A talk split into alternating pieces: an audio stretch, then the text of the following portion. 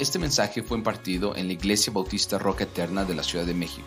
Para más información visita nuestro sitio de internet rocaeternamexico.com o en Facebook Roca Eterna México. Esperamos que este mensaje sea de bendición a tu vida. Por lo pronto vamos a seguir nosotros en esto, hermanos, de Romanos capítulo 11. Y bueno, estamos llegando, estoy ansioso por entrar a los demás pasajes de la Biblia. Eh, estoy ansioso por entrar ahí, hermanos, y sobre todo que vamos a entrar ya al capítulo 12 de Romanos, una, una verdadera aplicación ya personal, después de habernos presentado bastantes doctrinas el apóstol Pablo dentro de estos primeros 11 capítulos y estar profundizando en el capítulo 9, 10 y 11 en cuanto al tema de los judíos, la relación con Dios, la relación que hay con nosotros en ese tema de los judíos. Y hoy estamos cerrando la parte fundamental, diría yo, la parte más relevante, aunque todo lo hemos visto como algo grandioso, hermanos. Esta parte es importantísima. Necesitamos poner mucha atención, hermanos porque este es el todo del todo. Este es el todo del todo, hermanos. El porqué de nuestra existencia, el porqué de estar aquí, el por qué vivimos, el por qué hemos sido renacidos. esa es la idea de este pasaje lo podríamos concluir así. Y por eso Pablo, hermanos, cuando, cuando concluye en el versículo 33 y empieza a hablar de la grandeza de Dios en esta doxología impresionante cuando dice, oh profundidad de las riquezas de la sabiduría, de las riquezas de la sabiduría y de la ciencia de Dios, cuán insondiables son tus juicios e inescrutables todos tus caminos. Todo esto, hermanos, tiene un porqué. Ahí está la cúspide de lo que Pablo ha venido narrando durante todos estos capítulos. Así que esta mañana, hermanos, tenemos la santa palabra de Dios nos ayude esta mañana esta escritura, esta Biblia, en el conocimiento, de entrar en el conocimiento de nuestro Creador. Pido a Dios que haga esto con nosotros y que al entrar en su conocimiento le demos la gloria que solo Él merece, hermanos, como cantamos esta mañana. Les invito a que vayan al capítulo 11 de Romanos y que concluyamos con toda esta comprensión de este capítulo que ha sido tan especial, ¿verdad? Tan especial y confío en que al terminar de cubrir el resto de este capítulo 11 de Romanos, el mensaje llegue a su corazón de tal forma, hermanos, que, ese mensaje llegue a sus mentes, a sus corazones, de forma santificadora, de forma refrescante, para que tú puedas dar también la gloria a Dios. ¿De acuerdo, hermanos?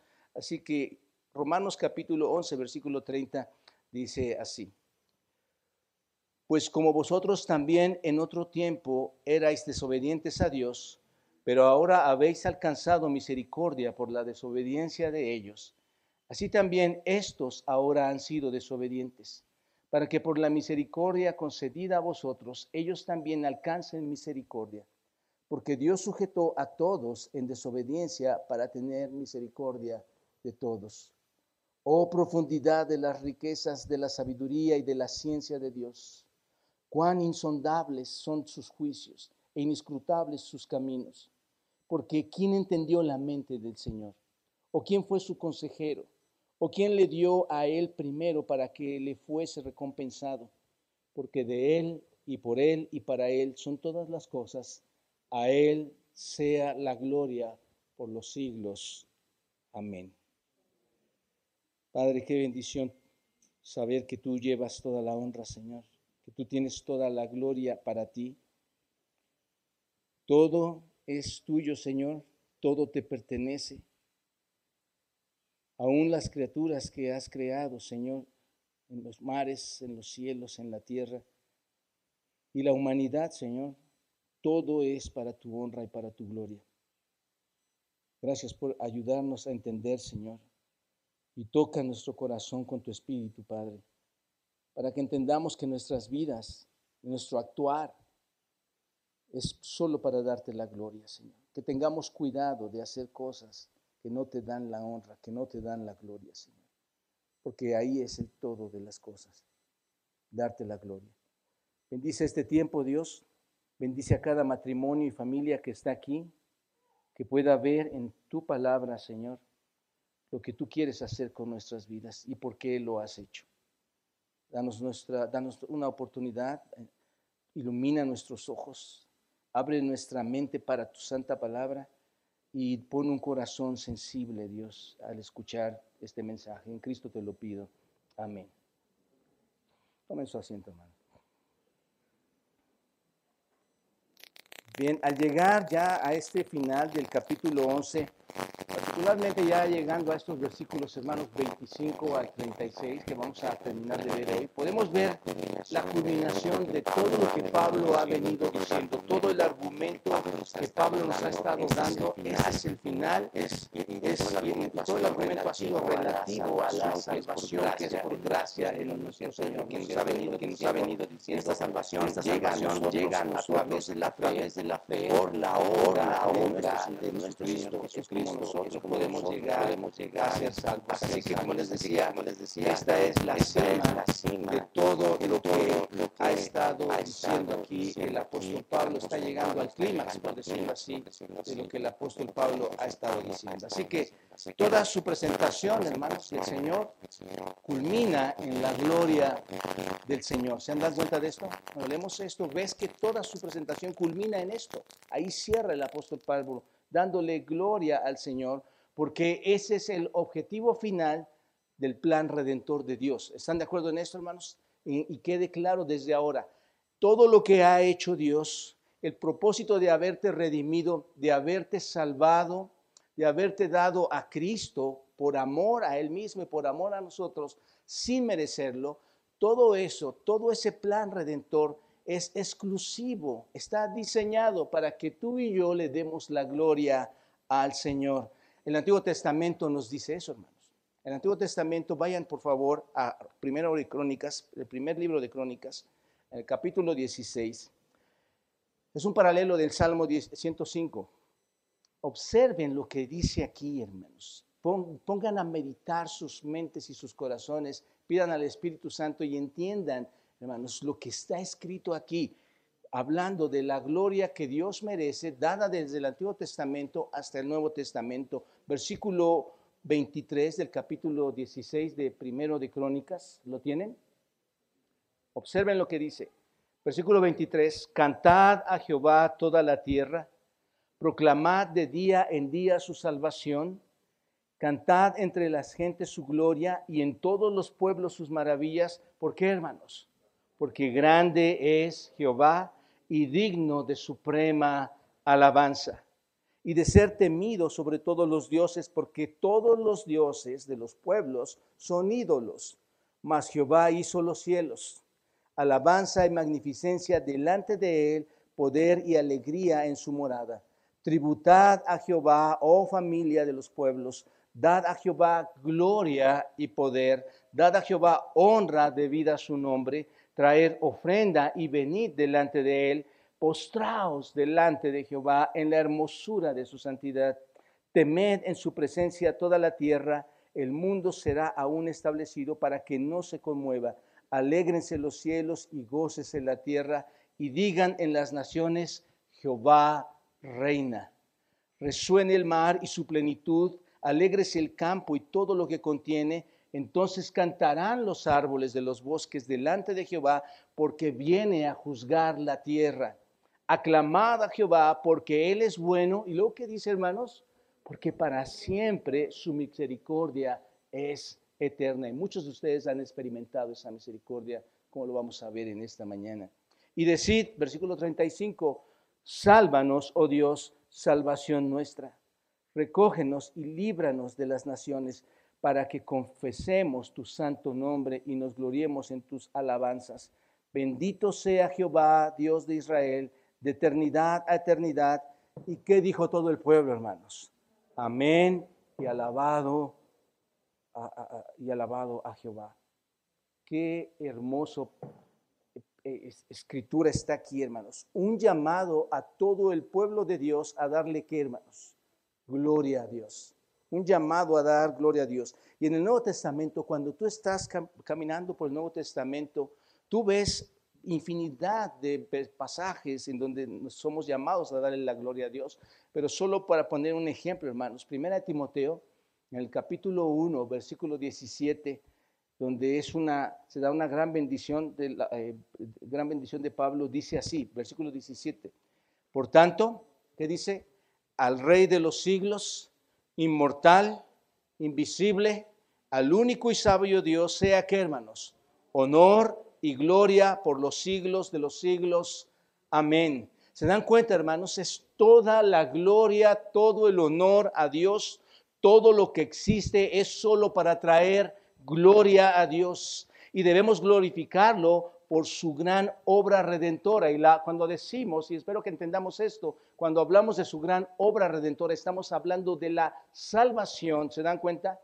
El hecho de que Dios nos haya salvado por su gracia de manera tan especial, porque eh, observen hermanos, la salvación fue algo muy peculiar, muy especial, fue un plan muy espléndido. El hecho de que Él nos haya salvado de manera tan especial, con un plan tan preciso, un plan tan asombroso, que como hemos visto, todo lo controló desde la historia y lo sigue controlando, un plan tan asombroso que Dios ordenó desde la historia de la eternidad y todo lo que se reunirá todavía que falta para llevar a cabo nuestra redención, es motivo de darle la gloria a Dios, hermanos. ¿Se dan cuenta? Dios, mis amados hermanos eh, eh, y amigos, envió y nos dio el Evangelio para llevarnos y darle la gloria. Eso es exactamente lo que Pablo está diciendo aquí. Dios nos dio el Evangelio para que cuando tú llegases a ser salvo, y esto es importante entender, ¿qué hicieras? ¿Cuál era el propósito final de tu salvación? Darle la gloria.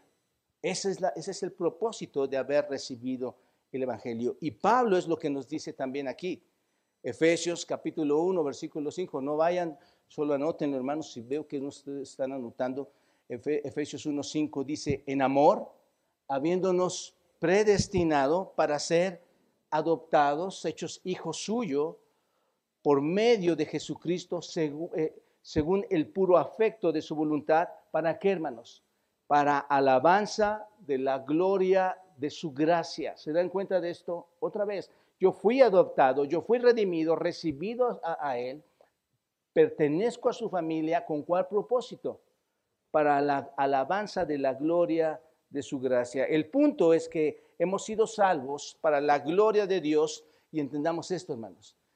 Y ahí está la confusión. No hemos sido salvos para nuestro propio bien que viene implícito en que es nuestro bien. No sé si te das cuenta. Porque si no fuera tu bien, el infierno, las puertas del infierno están abiertas para todos nosotros. Pero no es para nuestro propio bien, no es para que obtengamos todo, porque parece ser que el cristiano, cuando se hace cristiano, quiere obtener todo para satisfacerse a sí mismo. No es para, para obtener todo lo que necesitamos, todo lo que queremos, aunque somos bendecidos. Nuevamente les digo esto, pero hemos sido redimidos para glorificar a Dios y esa es la cuestión que vamos a ver aquí en nuestro texto, hermanos. La semana pasada veíamos que el propósito dominante que se ve dentro del plan de Dios en la redención es darle la gloria a Él. El propósito de salvar a los judíos, de salvar a los gentiles, es para que sea glorificado. Y vimos los dos primeros aspectos que le dan la gloria a Dios. ¿Recuerdan ustedes? El primero era que Él tiene el control de todas las cosas. ¿Recuerdan? Él tiene control, un punto uno, hermano, por favor. Él tiene el control de todas las cosas, Él tiene el control de toda la historia, Él lo ha manejado así. Muy importante, ya no, puedo regresar, ustedes vayan y vean los videos, hermanos, pero ahí está clave. Él controló todo. Tú estás aquí bajo esa situación de la historia, de todo lo que Dios ha hecho. Y Dios, como segundo punto vimos, se lleva la gloria porque cuando Él habla y Él promete algo, ¿qué hace? Lo cumple, ¿no es cierto? Cumple todas sus promesas. Hoy, esta mañana, vamos a concluir, con esto, viendo los dos aspectos más que le dan la gloria. Un tercer aspecto que vamos a ver esta mañana es que Dios es glorificado por la misericordia que desborda a toda persona, a todo creyente, hermanos se lleva la gloria por su misericordia. Versículos 30 al 31, observenlo bien estos, estos versículos. Pues como vosotros también en otro tiempo erais desobedientes a Dios, pero ahora habéis alcanzado misericordia por la desobediencia de ellos, así también estos ahora han sido desobedientes, para que por la misericordia concedida a vosotros, ellos también alcancen misericordia. Porque Dios sujetó a todos en desobediencia para tener misericordia de todos. Bueno, otro motivo por el cual nosotros debemos alabar y dar la gloria a Dios es por su misericordia, hermanos. Observen que en estos versículos los versículos del 30 al 32, observen que la palabra clave es cuál, hermanos. Misericordia, tú la ves, tú la vas a ver ahí repetida por varias veces. Misericordia, desde el versículo 30, 31, 32, vas a ver esta palabra ahí. Y la palabra misericordia, eleo, en el griego, significa, hermanos, tener compasión. Tener compasión de alguien, ayudar a los necesitados. Eso es lo que significa esta palabra tener compasión. Y es muy eh, conocida en, un sentido por nosotros. De alguna manera nosotros desarrollamos misericordia, ¿no es cierto? Al ver a alguien, te quieres compadecer de alguien. Así que esta palabra habla de la generosidad, habla de la misericordia de quién, hermanos? De Dios. Implica aquí entonces que la salvación no es algo que merecemos. ¿Te das cuenta? Si tú observas esta palabra, dices, ah, entonces la salvación no es algo que merezco. Eh, sino que es algo que no merecemos. Tú recibiste misericordia aun cuando no la, la, requerías, no la merecías. Es una bondad inmerecida de parte de Dios hacia nosotros, hermanos. Entonces, si lo ves de esta manera, la misericordia, ¿quién es? Dios. La misericordia es Dios, es bondad inmerecida. ¿No es cierto? Nos hemos aprendido que misericordia es un regalo la gracia es un regalo no merecido. La misericordia es algo así, hermanos. Es una bondad de Dios no merecida. La misericordia es Dios porque tiene eh, este, la bondad, la misericordia ah, de, Él mismo hacia nosotros, de retener el castigo que tú y yo merecemos. ¿Te das cuenta? La misericordia es Dios porque nos ha concedido el perdón que, que merecemos, hermanos. ¿Te das cuenta? Un perdón no merecido. Ha retenido todo esto. Ahora, Noten por favor nuevamente este versículo 30 que está ahí. Dice, pues como vosotros también en otro tiempo erais desobedientes a Dios, pero ahora habéis alcanzado misericordia, ya entendemos esto, por la desobediencia de ellos. Entonces es importante, hermanos, en este versículo 30, entender quiénes son vosotros. ¿Quiénes son estos vosotros, hermanos? Los gentiles, nosotros. ¿Y quiénes son ellos, hermanos? Los judíos que hemos venido estudiando del capítulo 9 al 11, que recibieron misericordia, ¿no es cierto? Ahora, recuerden, hermanos, que en el capítulo 9 vimos que Israel se había apartado solo parcialmente, ¿se dan cuenta? Temporalmente. Todo está bajo el plan de Dios, ya lo vimos. Y recuerdan también que en el capítulo 10 vimos que son dejados a un lado. ¿Por qué? Porque se fueron a la incredulidad, fueron apartados por su incredulidad. Pero ahora en este capítulo 11 dice que no son dejados de lado por completo, permanentemente, ¿no es cierto? Porque hay un remanente de creyentes, ya lo vimos, recuerdan esto ustedes. No son todos los que están fuera del Señor, este, sino que hay un remanente. Entonces, solo se han dejado de lado temporalmente. ¿Por qué, hermanos? Debido a su incredulidad. Esa es la nación de Israel, esa es la nación judía, se ha dejado de lado temporalmente. Ellos ahora, hermanos, no son el pueblo de Dios. ¿Te das cuenta de esto? Porque, porque no están llevando el Evangelio ellos. Ellos ahora no llevan el Evangelio al mundo. Ellos no son la nación bendecida por ahora. Han sido dejados a un lado por su incredulidad y ahora ¿quiénes están llevando este mensaje, hermanos? La iglesia gentil. ¿Te das cuenta? Los gentiles que somos nosotros ha llegado a ese lugar de bendición. Ahora somos el pueblo que damos testimonio de Dios. Ahora somos el pueblo que hemos sido bendecidos por Dios. Por esto el versículo 30 dice de nosotros que en otro tiempo éramos qué, hermanos? Desobedientes. Ahí está. ¿Te das cuenta? ¿Quiénes? Nosotros éramos qué? Desobedientes. ¿Se dan cuenta? Y ahora alcanzamos, ¿qué alcanzamos, hermanos? Nosotros, misericordia. ¿Te das cuenta? ¿Por qué alcanzamos esa misericordia, hermanos? Por la desobediencia de quienes, hermanos? De estos, de ellos. ¿Se dan cuenta? Entonces, lo que está diciendo aquí Pablo, la razón por la que el Evangelio fue a los gentiles fue porque los judíos que rechazaron, hermanos, el mensaje. ¿Se dan cuenta? Así que en cierto sentido, ¿a quién debemos nuestra salvación? A la incredulidad de los judíos. ¿Están de acuerdo, hermanos? En un sentido, entendiendo que Cristo es nuestro Salvador, hermanos. Pero debido a esa incredulidad, en cierto sentido podemos estar agradecidos porque a través de ese rechazo, a través de esa incredulidad, fuimos, ¿cómo, cómo dice esa palabra? Injertados, ¿no es cierto? ¿En qué lugar? En el lugar de la bendición. ¿Se dan cuenta? Así que en el pasado, nosotros que no creíamos a Dios, nosotros que no éramos pueblo, nosotros que no éramos el pueblo del pacto, tal como lo dice Efesios capítulo 2, versículo 12, en aquel tiempo estaban qué? Sin Cristo, alejados de la ciudadanía de Israel, ajenos a los pactos de la promesa, sin esperanza y sin quién, hermanos? Y sin Dios, ¿en dónde? En el mundo. ¿Te das cuenta? Éramos entonces marginados, estábamos, éramos despreciados, éramos, vean, esta es la palabra, éramos no creyentes.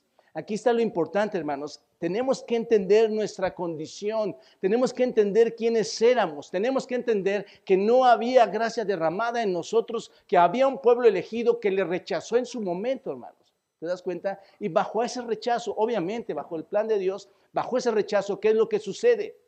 Eres injertado. Y hoy, por la gracia de Dios, tienes la oportunidad de ir a la misma presencia de Dios. ¿Te das cuenta? No teníamos ninguno de los privilegios de los que gozaba el pueblo de Israel, pero bajo esa incredulidad, hermanos, hemos sido traídos al Evangelio y este, Dios se volvió a los gentiles, a nosotros. Ahora, miren lo más importante del versículo 30, hermanos dice que somos lo que somos. ¿Por qué, hermanos?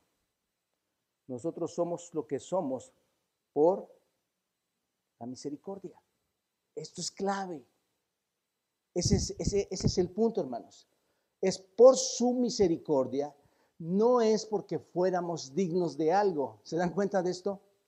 No, tú y yo no tenemos nada que Él haya visto atractivo en nosotros, hermanos, para darnos su misericordia. No es porque somos más dignos que los judíos. ¿Te das cuenta? La Biblia es muy clara, fue un rechazo al, Mesías, el injerto que provocó el injerto de los gentiles. No es que teníamos algo especial, hermanos. Así que la idea aquí es realmente una idea maravillosa. La salvación es que, hermanos, misericordia.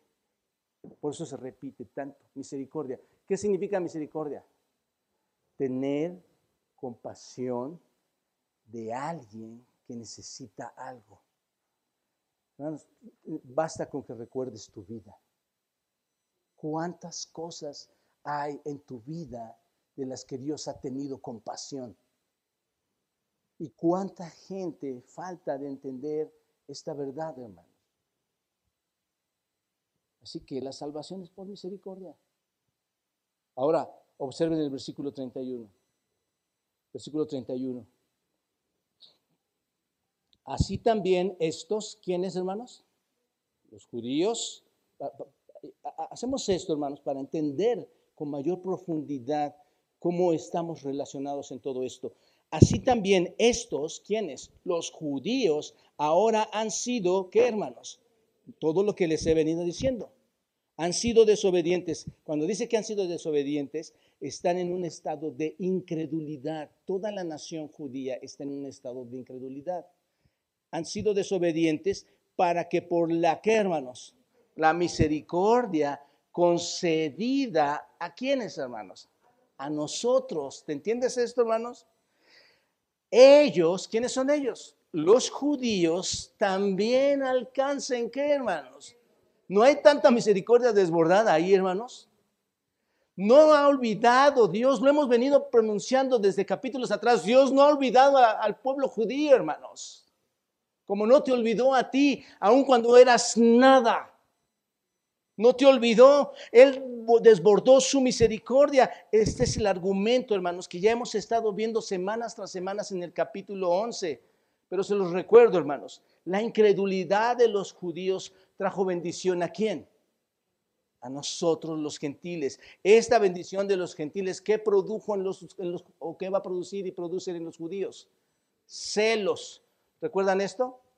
Solo lo estoy sintetizando. Y de sus celos van a ser atraídos para ponerlos en el nuevo lugar de salvación a los judíos. ¿Se dan cuenta?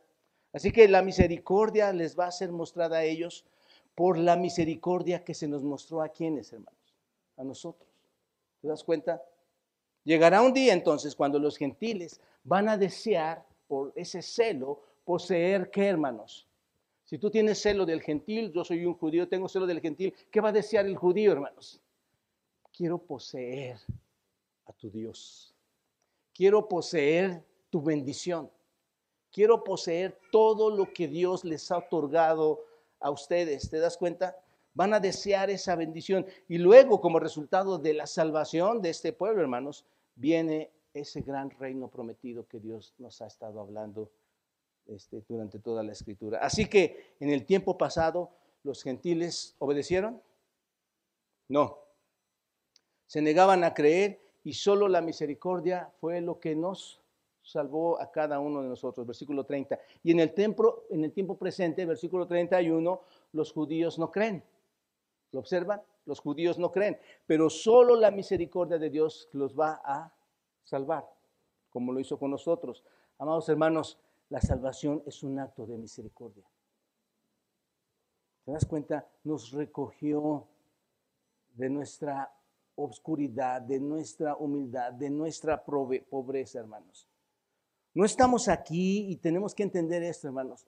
Esta iglesia y cualquier iglesia que realmente proclama la palabra de Dios no está aquí por ser dignos. Estamos aquí porque Dios en su misericordia nos concedió algo. ¿Qué te concedió en su misericordia? ¿Quién entendía la escritura, hermanos? ¿Quién entendía el mensaje? Pero en su misericordia te concedió creer. ¿No es cierto? Tú no, tú no es que lo sabes por ti mismo, es que Dios te concedió en su misericordia el creer en Él. ¿Te das cuenta? Y llegará el día en que Dios conceda esa misericordia igual al judío. Y el judío entonces ahora también va a ser, ¿qué, hermanos? Injertado en la planta original, va a ser injertado de nuevo en ese lugar de bendición. Es misericordia para los gentiles y es misericordia para quienes? Para los judíos. ¿Te das cuenta? Y aquí digo esto, hermanos, que es misericordia para gentiles y judíos porque hay una palabra ahí que es todo, todo. Obsérvenla, es todo.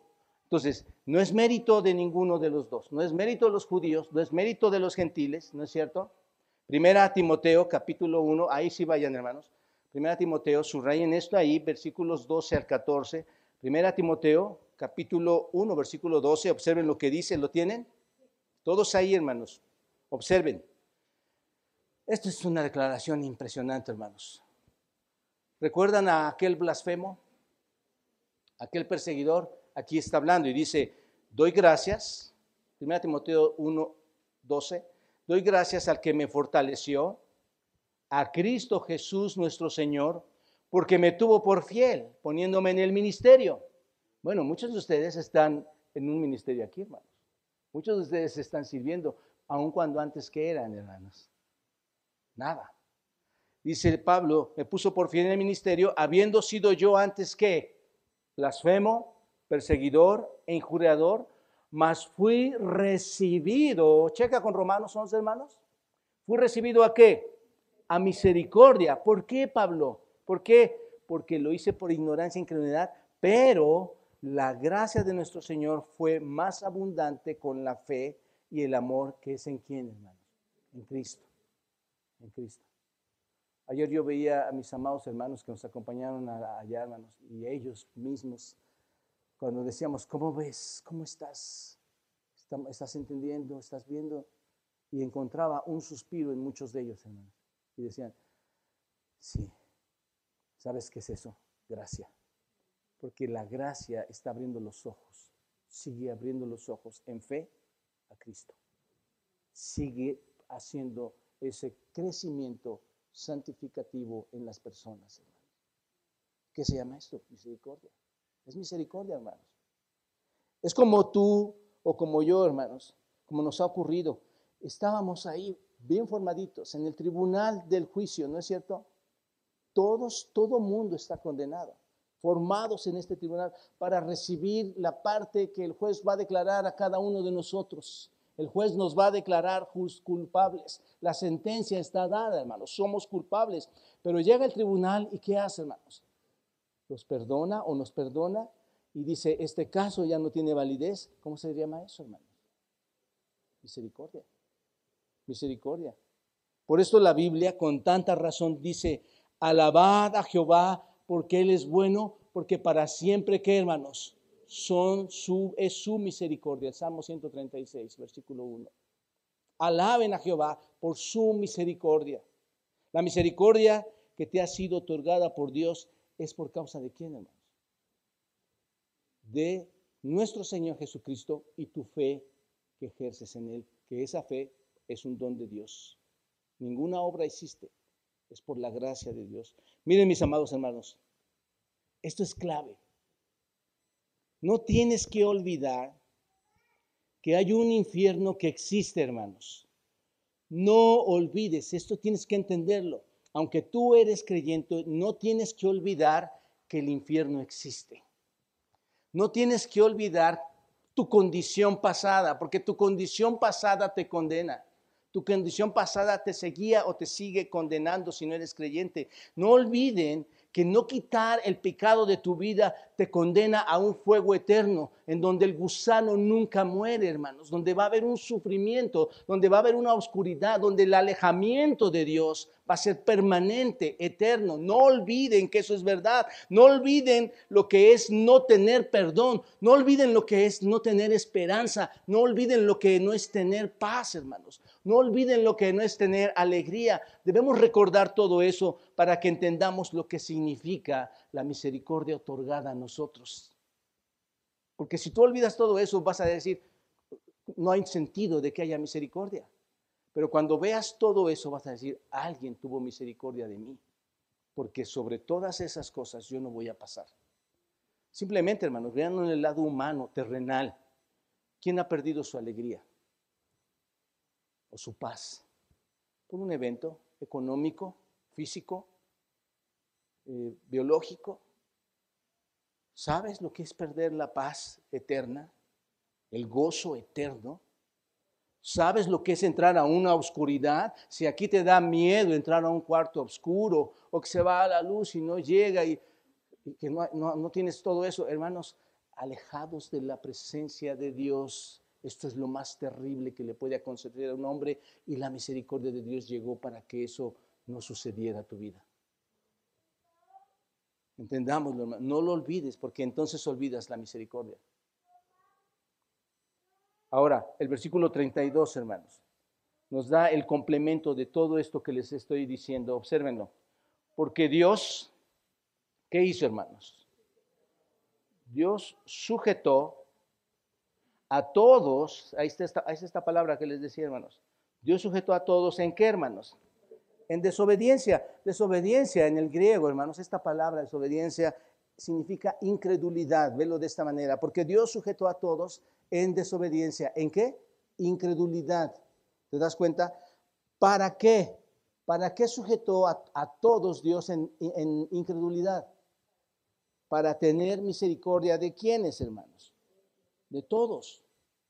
No, de todos, hermano. Esta palabra es todos, incluye a gentiles y a judíos. ¿Te das cuenta de esto? Esta palabra, sujetar, que tú ves aquí, es, en el griego significa, tiene el sentido de encerrar en una prisión.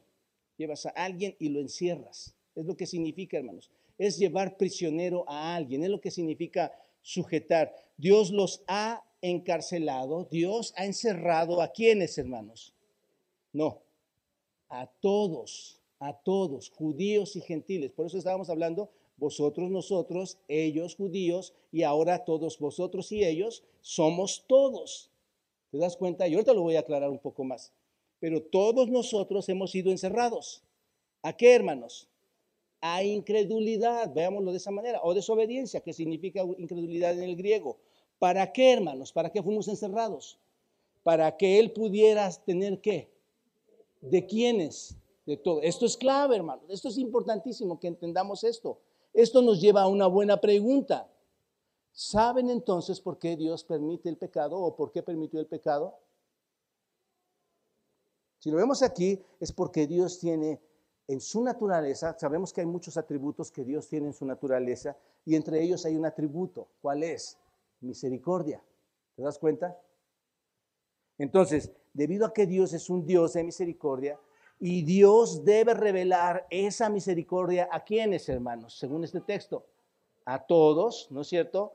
Dios tiene que revelarla debe ser glorificado por esa misericordia, Dios tiene que ejercer entonces esa misericordia para ser glorificado. ¿Se dan cuenta de esto? Así que la única manera en que su misericordia puede ser ejercida es donde, hermanos. Dios puede ejercer misericordia en alguien que es bueno, que no necesita misericordia. Dios ejerce misericordia en quienes? En los pecadores. Dios ejerce misericordia en el pecado. ¿Entienden esta hora, hermanos? Es un poquito lo que veíamos ayer en consejería. Dios ejerce misericordia donde hay pecado. Así que para que Dios revele o se revele como un Dios de misericordia, ¿qué debe permitir? El pecado. ¿Te das cuenta? Para que Él pueda mostrar su misericordia hacia el pecador. ¿Entendemos esto, hermanos? ¿Queda claro esta parte? Bueno, una comprensión esencial para todos nosotros. Necesitamos entender esto, hermanos. Por eso en consejería, tú a todos, tú sabes que quien llegó frente a ti, ¿quién es? ¿Es un qué?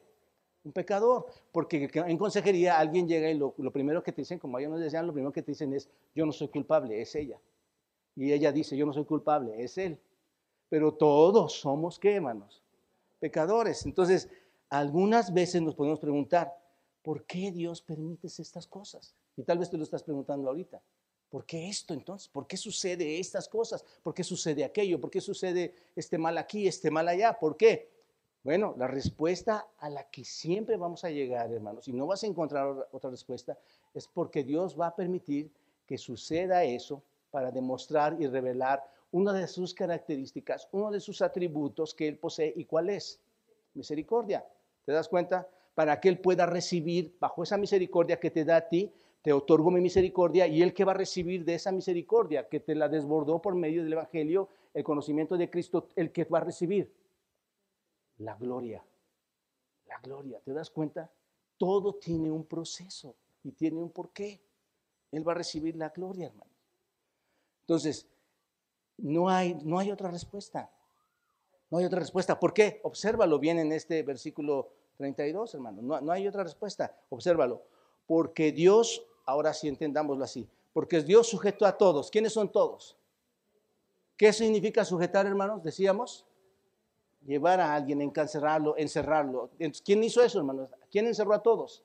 Dios a todos, judíos y gentiles, en desobediencia. ¿Se dan cuenta? ¿Para qué? Ahí está. Están claros, hermanos. Para tener misericordia de quiénes, hermanos? De todos. ¿Te das cuenta? Por eso Romanos capítulo 3 es tan importante, hermanos. Ya lo estudiamos. ¿Recuerdan ustedes lo que dice Romanos 3.10? Observen, vayan a Romanos 3.10 y observen lo que dice ahí. También lo dice ahí. Ahora sí, hermanos, ayuden. Los diáconos que, me, que estén observando ahí, hermanos, por favor.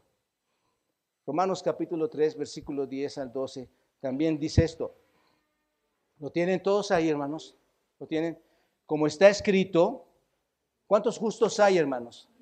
Checa con Romanos 11. ¿Cuántos, cuántos encerró el Señor? Y Romanos, Romanos 3, ¿qué dice? No hay justo ni aún uno. Ahí está.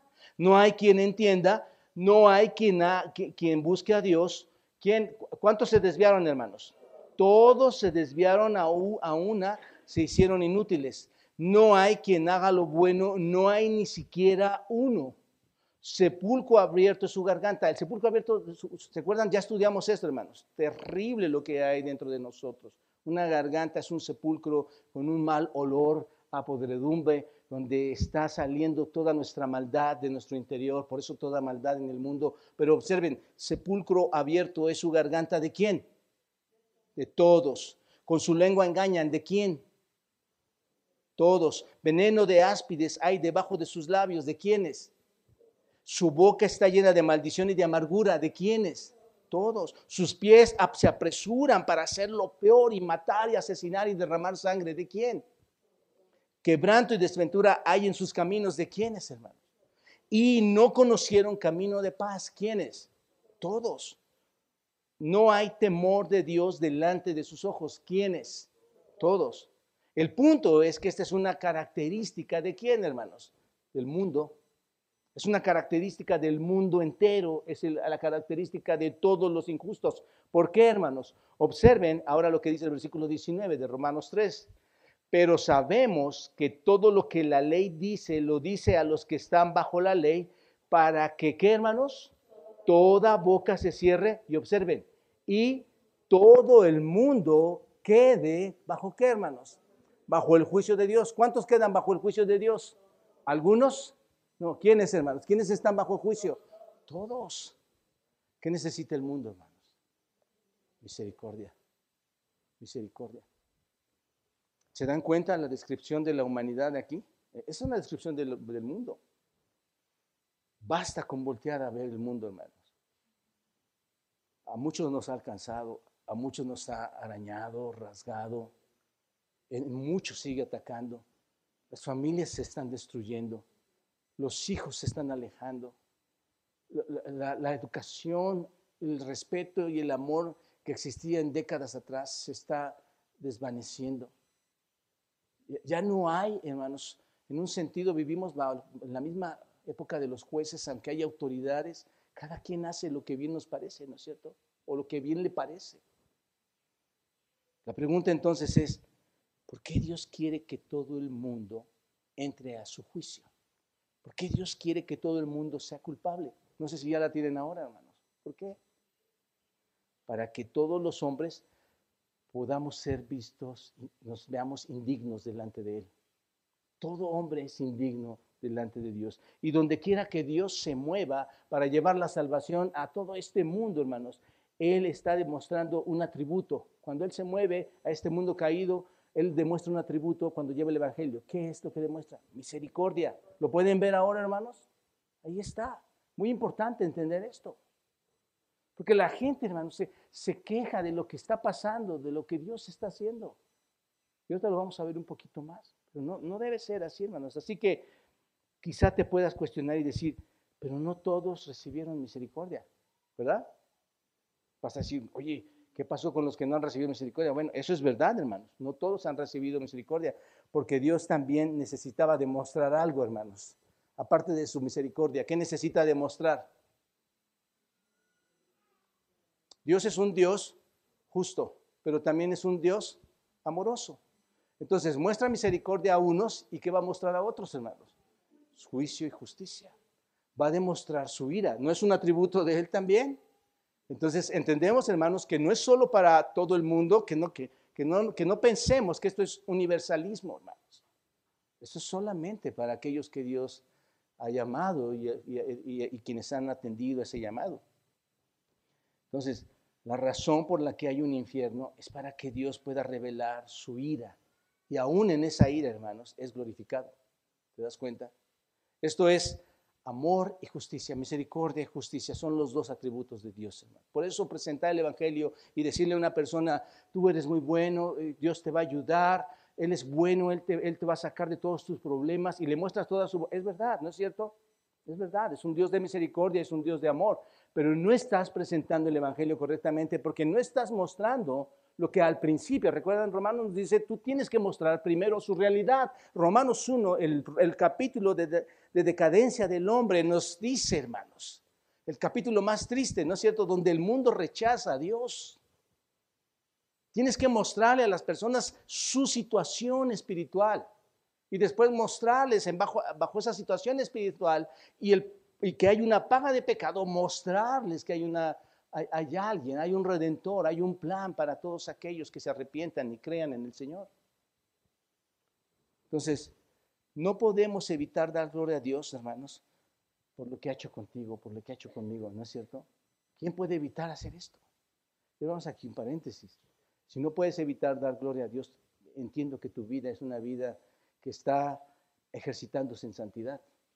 que dices, no voy a volver a hacer esto, no voy a, voy a crecer en esto, voy a edificarme en esto, porque quieres dar la gloria a Dios, ¿no es cierto? Estábamos como hermanos, muertos. ¿Recuerdan su pasado? Estábamos encerrados en la prisión del pecado, éramos incapaces de hacer cualquier cosa, de ser persuadidos de la verdad, no, la podíamos entender aunque se nos persuadiera y aunque se nos diera por nuestra propia mente, que es una mente oscura en ese momento, ¿no es cierto? Y la única razón por la que hemos creído hasta hoy, hermanos, es porque Dios quería demostrar misericordia, ¿no es cierto? ¿A quiénes? A nosotros que somos miserables pecadores delante de Él. Y luego, un, punto finalmente, hermanos, un cuarto aspecto que da la gloria a Dios. Observen, se lleva la gloria aunque no comprendemos todo esto. Se lleva la gloria en las cosas que tú y yo no comprendemos. No comprendemos todo, hermanos. Dice, oh profundidad de las riquezas, de la sabiduría y de la ciencia de Dios, Cuán insondables son sus juicios e inescrutables sus caminos, porque ¿quién entendió la mente del Señor o quién fue su consejero o quién le dio a él primero para que le fuese recompensado? Porque de él y por él y para él son todas las cosas, a él sea la gloria por los siglos de los siglos. Amén. Pablo, hermanos, observen lo que está aquí. Esto deberíamos tenerlo enmarcado. Esto es una doxología impresionante. Pablo cierra su carta aquí en capítulo 11 con, con unas palabras yo creo que cuando él estaba hablando todo esto y termina, hermanos, él ve con asombro, él ve con asombro todo lo que está haciendo Dios con, estas palabras y hace una confesión respecto a la ignorancia de la humanidad y a, lo magnífico, a la adoración, a lo infinito que es Dios. ¿Se dan cuenta de esto? Pablo termina esta exposición doctrinal de estos 11 capítulos, hermanos, aclamando a Dios con una maravillosa doxología de los que comienza en el versículo 33 y al 36, donde vemos otra característica de Dios muy importante y es que no podemos comprender todo lo que Dios nos ha dado. Es una doxología que tenemos aquí en la Biblia, como varias doxologías en la Biblia. Esta es una doxología. ¿Y qué es una doxología, hermanos? La doxología es algo que llevamos como una ofrenda a Dios en adoración, donde adoramos a un Dios grande, admirable, a un Dios con, que le damos todo el amor y toda la alabanza y lo exaltamos y lo estamos glorificando y estamos proclamando su grandeza para adorarle con un corazón humilde. Esa es una doxología, hermanos. Ahora, esto es asombroso, hermanos, para tu mente, para mi mente. Pablo, habiendo trabajado ya con todo ese argumento, habiendo afirmado que Dios se lleva la gloria, recuerden el primer punto, ¿por qué se lleva la gloria? Porque controla toda la historia. Que Dios se lleva la gloria porque Él todo lo que habla y, te promete, lo cumple, ¿no es cierto? Y ahora, hermanos, Dios se lleva la gloria este, al cumplir su, toda la historia, tenerla controlada y toda su misericordia. Ahora, hermanos, Pablo llega, irrumpe, por decirlo así, en una doxología de adoración dirigida a Dios y comienza, hermanos, en el versículo 33, oh profundidad de las riquezas, de la sabiduría y de la ciencia de Dios, cuán insondeables son sus juicios indiscutables sus caminos. Pablo puede ver a un Dios grandísimo, ¿verdad, hermanos? Pablo puede ver a un Dios grande, al que tenemos, al verdadero Dios, hermanos. Lo, ve con absoluto asombro a Pablo, Pablo a Dios, bajo ese plan que culmina en la salvación, que va a culminar en la salvación de los judíos, ¿no es cierto?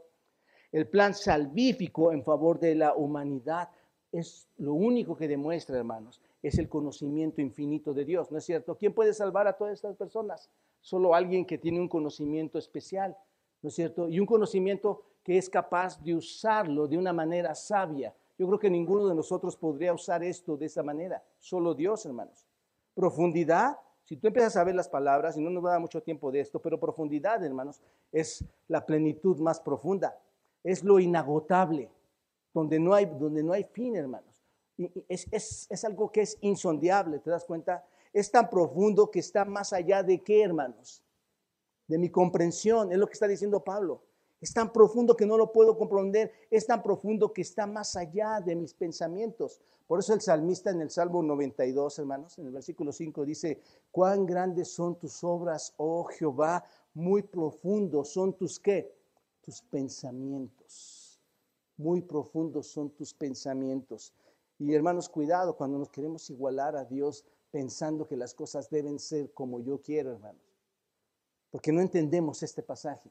El Salmo 139, recuerdan ustedes, tal conocimiento es demasiado para, maravilloso para mí. Alto es, que dice, no lo puedo comprender. Ese conocimiento es incomprensible para mí. Queremos pensar muchas cosas de Dios, pero nos quedan muy lejos de entenderlas, hermanos. Queremos pensar mucho de Dios, pero nos quedan muy lejos de comprenderlo. entendan esto, hermanos. La mente de Dios está más allá de cualquier cosa concebible. Entendamos esto, hermanos. Tanto la sabiduría, como dice aquí, como el conocimiento de Dios. Y esta palabra sabiduría, Sofía, en el griego, hermanos, recuerdan esto, es la capacidad para, eh, para entender algo. Y en consecuencia, hermanos, es actuar de manera sabia en ese, en ese conocimiento. Es por decirlo así, toda la aplicación de la sabiduría en hechos.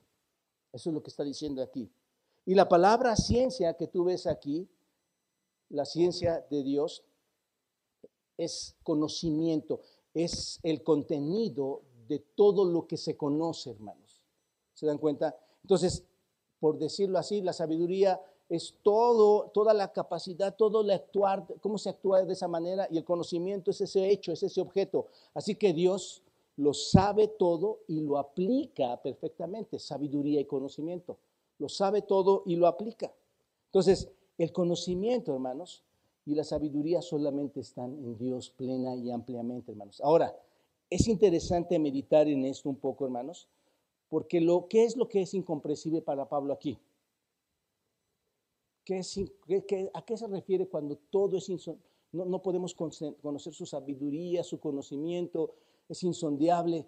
¿A qué se refiere? ¿Qué es, qué es, ¿Cuáles cosas?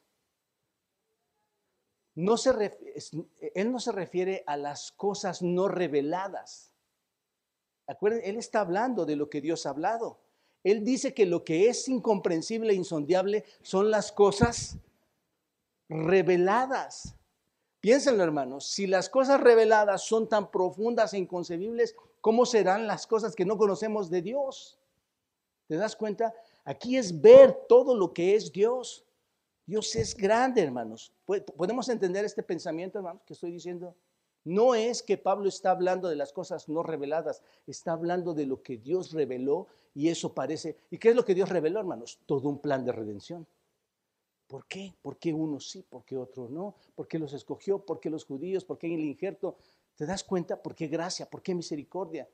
Eso es algo impresionante, hermanos. Tú lo ves como algo sencillo. Tal vez porque piensas que podremos ser igual a Dios y, lo entendemos perfectamente, pero solo Dios en su sabiduría y conocimiento acomoda todo su plan universal de esta manera. Ahí es donde el hombre es jactancioso. Ahí es donde el hombre piensa que sabe más que Dios. ¿Te das cuenta? Entonces, no es que Pablo habla de las cosas que no sabe acerca de Dios, es que las cosas que se revelan tienen una profundidad tal, algo tan profundo, que si sigues profundizando en todas ellas, te vas a dar cuenta de que no las vas a poder alcanzar nunca. ¿Te das cuenta de esto? Luego dice, cuán insondiables son sus juicios e inescrutables sus caminos. El Señor ha revelado a algunos de nosotros y al, mundo sus juicios, esto es, sentencias, decisiones, muchos de nosotros las conocemos, ¿no es cierto? Y ha revelado a algunos sus caminos, esto es, cómo van a ser sus procedimientos, su providencia, todos sus tratos. ¿Para qué, hermanos? Para que el hombre pueda conocer algo. Sin embargo, es humanamente imposible que el hombre profundice en ellos. ¿Te das cuenta? La palabra insondiable, y eso es lo que dice la Biblia, hermanos. Por eso estoy diciendo esto. Porque la palabra insondiable, ¿qué significa? En el griego su significado es imposible de comprender, es impenetrable, es lo que significa insondiable, impenetrable. ¿Quién puede penetrar a los pensamientos de Dios, hermano? La palabra inescrutable es imposible de entender, imposible de rastrear, hermanos. Así que si Dios decide hacer cualquier cosa, juzgar de cualquier manera, actuar de cualquier manera, que permita cualquier circunstancia, cualquier cosa, nosotros no podemos sondear sus profundidades de la comprensión de cómo pudo hacerlo esto tan sabiamente. ¿Te das cuenta? Lo que Dios está haciendo realmente no podemos saberlo de forma total, de forma completa. Es un camino imposible, dice Pablo, de rastrear. Si tratamos de seguir lo que Dios está haciendo, hermanos, vamos a, lo vas a querer seguir, seguir, seguir y te vas a perder en el camino. No lo vas a alcanzar. Así que nos quedamos con la fe, ¿no es cierto? No podemos ver a dónde va Dios. ¿O quién de ustedes puede ver dónde va Dios, hermano? Su camino es imposible, es insondiable, no lo podemos rastrear. ¿Se dan cuenta? Porque su conocimiento va, mucho más allá de lo que nosotros entendemos. Y su sabiduría es tan infinita más allá de nuestra capacidad humana, hermanos. Sus decisiones, piénsalo así, sus decisiones, sus consejos, sus propósitos son inescrutables para nosotros. Luego añade tres preguntas, hermanos, para esto. O sea, si entendemos esta parte, hermanos, es inescrutable. Todo lo que Él hace es imposible de entender. ¿Cuánta gente hay en las iglesias, incluso, hermanos, que están cuestionando a Dios? No sé, a ver, pero ¿por qué? ¿Por qué Dios no hizo? No han leído Romanos 11, hermanos. ¿Por qué Dios no preparó mejor de esta manera? O, o no, las cosas deben ser así. Pero hace tres preguntas Pablo aquí. Observen, impresionante, ¿eh? Se añaden tres preguntas y las refuerza así. Versículo 34 porque ¿quién entendió la mente del Señor? ¿Quién entendió la mente del Señor, hermanos? ¿Quién? A ver, hermanos, les pregunto aquí, y yo creo que aquí vamos a, salir de muchos problemas eh, ideológicos, teológicos, doctrinales. ¿Quién de ustedes es el voluntario que puede levantar la mano esta mañana y decir, yo entiendo la mente del Señor? Nadie, hermanos. ¿No es verdad que nosotros lo desafiamos muchas veces? Con, con nuestros actos lo desafiamos. Si el Señor conoce la, la, mente de nosotros, hermanos, es el único que puede. Es, ¿Quién conoce la mente de toda su creación, hermanos? Dios. El Señor conoce la mente de toda criatura, de todas sus criaturas que somos nosotros, pero nosotros como su creación no conocemos la mente de Dios. ¿Te das cuenta? Nadie es capaz de ir a la profundidad. ¿Están de acuerdo? Versículo 33. Nadie puede ir a lo insondiable, esto es a la mente infinita de Dios. Nadie puede llegar ahí. Por eso es muy tonto, hermanos, cuando cuestionamos a Dios en lugar de glorificarlo, en lugar de alabarlo. Es ilógico. Estamos entrando en algo irracional cuando tú estás cuestionando lo que Dios está haciendo. ¿Te das cuenta? Todo lo que sabemos es lo que Él nos ha revelado. Y eso a veces, hermanos, nos deja en, muchas cosas profundas, ¿no es cierto? Es todo lo que sabemos. Nos deja con mucho más misterios de lo que teníamos antes de que nos fuera revelado esto en nuestra vida, hermano. ¿No es verdad? Por eso se estudia, se estudia, se estudia, porque quieres conocer más.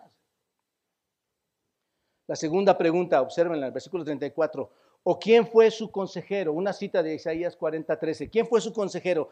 ¿A quién de ustedes, hermanos, vino y le dijo al Señor, oye, dime qué puedo hacer con, con este asunto? ¿Cómo puedo arreglar al hombre pecador? Es que no puedo entender esta situación. ¿Quién, hermano, se ha acercado al oído de Dios y le dice, te voy a decir cómo son las cosas? ¿Quién, hermanos? Eso es, eso es abominación, hermano.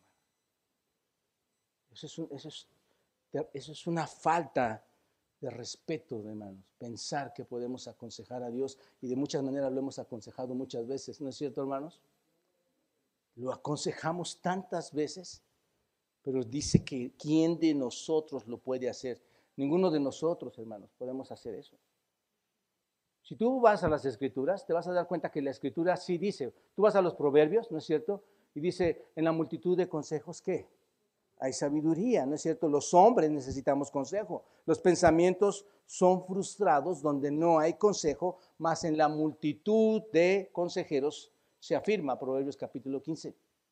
Los hombres necesitamos consejo, hermanos, pero Dios no necesita consejeros en lo absoluto. ¿Te das cuenta de esto? Porque Dios, ¿qué, hermanos? Sabe todo lo que hay que saber. Él no necesita que le expliques absolutamente nada. ¿Te das cuenta? Él es el soberano en el desarrollo de todos los planes, de toda la historia, de todo lo que se va a hacer. Él es suficiente, Él es poderoso como para llevar un, un plan a cabo como el que está llevando y que lo va a llevar hasta su cumplimiento absoluto. Todo va a llegar a su fin, hermanos. Y luego una tercera pregunta, versículo 35, tomada de Job, capítulo 41. Y Job, pues, hermanos, Job decía, eh, delante de ti y de todas las cosas, mejor cierro mi boca y me callo, porque lo único que he estado hablando son tonterías. ¿No es cierto? Ante un Dios supremo. Lean Job, todo el capítulo, todo el libro de Job. Pero dice, ¿o quién le dio a él primero para que le fuese recompensado?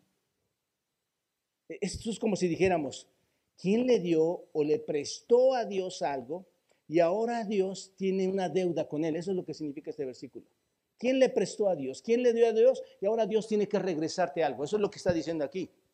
Les vuelvo a preguntar, hermanos, ¿alguno de ustedes, de los que están aquí presentes en Roca Eterna, le debe Dios algo? ¿No es ilógico, hermanos, e irrazonable? ¿Dios le debe algo a alguno de ustedes? Ridículo, hermanos. No es así. Muy importante entonces, mis amados hermanos y amigos, entender esto, porque muchas veces pareciera que Dios nos debe mucho. Muchas veces pareciera que Él tiene que hacer tantas cosas hacia nosotros, hermanos, que es suficiente y diría, es, subliminal lo que ha hecho con nosotros, derramar su misericordia para salvación. ¿Te das cuenta? Amado hermano, amigo, Dios no le debe nada a nadie. Dios no es deudor de ninguno de ustedes o de mí. De hecho, hermanos, la verdad es que nosotros le debemos a Dios una, deuda impresionantemente impagable, hermanos, y es Cristo en la cruz. ¿No es así, hermanos? ¿Qué es esto? Simplemente es gracia infinita, ¿no? Es gracia infinita. Dios es autosuficiente, Dios es soberano, Dios es libre de cualquier obligación. No le debe nada al judío por ningún mérito. No le debe nada a ningún gentil por tu mérito o mi mérito. ¿Estás de acuerdo, hermano? Así que el final de todas las cosas, el gran final, final de todas las cosas, pásenme mi agüita, ¿no? Decía mi esposa, vamos a traer una más chiquita. No, está para ti. Este, el final de todas las cosas, ¿cuál es, hermanos? Gracias, hermanos. ¿Cuál es? Versículo 36. Ahí está, hermanos. Porque de Él y por Él y para Él son todas las cosas. A Él sea la gloria por los siglos de los siglos. ¿Se dan cuenta? Ahí está. Todas las cosas provienen de Él, ¿no es cierto? Y por medio de Él. ¿Qué les recuerda esto en la Escritura? ¿Recuerdan ustedes Juan capítulo 1? Con quienes hemos estudiado muchas veces esto, todas las cosas que por Él fueron hechas. Y sin Él, nada de lo que ha sido hecho fue hecho. Entonces todo es por Él. Todas las cosas para Él y para su gloria. Colosenses 1.16. Porque en Él fueron creadas todas las cosas, las que hay en el cielo y la tierra, visibles e invisibles, sean tronos, dominios, principados, potestades. Todo fue creado por medio de Él, y dice Colosenses, y para Él. Y luego dice, por tanto, a Él sea la gloria por los siglos de los siglos. Apocalipsis, hermanos, ¿qué dice? En, capítulo 5. Todos vayan a Apocalipsis 5, versículo 11. Apocalipsis 5. Apocalipsis 5, ¿lo tienen? Versículo 11 dice, y miré y oí la voz de muchos ángeles alrededor del trono y de los seres vivientes y de los ancianos, y su número era millones de millones que decían, y ahí están todos los, ahí están todos los redimidos, hermanos, y decían en gran voz, el cordero que fue inmolado es digno de tomar el poder, las riquezas, la sabiduría, la fortaleza, la honra, la gloria y la alabanza, y a todo lo creado que está en el cielo y sobre la tierra y debajo de la tierra y en el mar y a todas las cosas que en ellas hay. Oí decir, todos juntos hermanos, ¿qué he oído decir? Al que está sentado en el trono y al Cordero sea la alabanza, la honra, la gloria y el poder por los siglos de los siglos. ¿Se dan cuenta, hermanos? Dios es el único digno de ser glorificado, de ser magnificado. El Dios Todopoderoso merece la alabanza de toda su creación, merece, merece la alabanza de todas sus criaturas. Y aquí concluyo, hermanos, una, una cosa solamente por decir. Espero que, al igual que Pablo, nosotros nos podamos unir en glorificar a Dios. Que pensemos, que actuemos, que vivamos como Pablo, al ser redimido, como pensó y vio a nuestro gran Dios. Y que todos podamos darle la gloria para siempre a Señor. ¿No es cierto? Que todos podamos hacerlo. Ustedes recuerdan Judas 25. ¿Se acuerdan de este pasaje? Esa es otra doxología que siempre hemos compartido aquí con ustedes, que dice, todos juntos, al único y sabio Dios, nuestro Salvador, sea gloria, majestad, imperio y potencia, ahora y por todos los siglos. Amén. Si hay algunos aquí en la iglesia, hermanos, esta mañana que aún no han venido a Cristo, acércate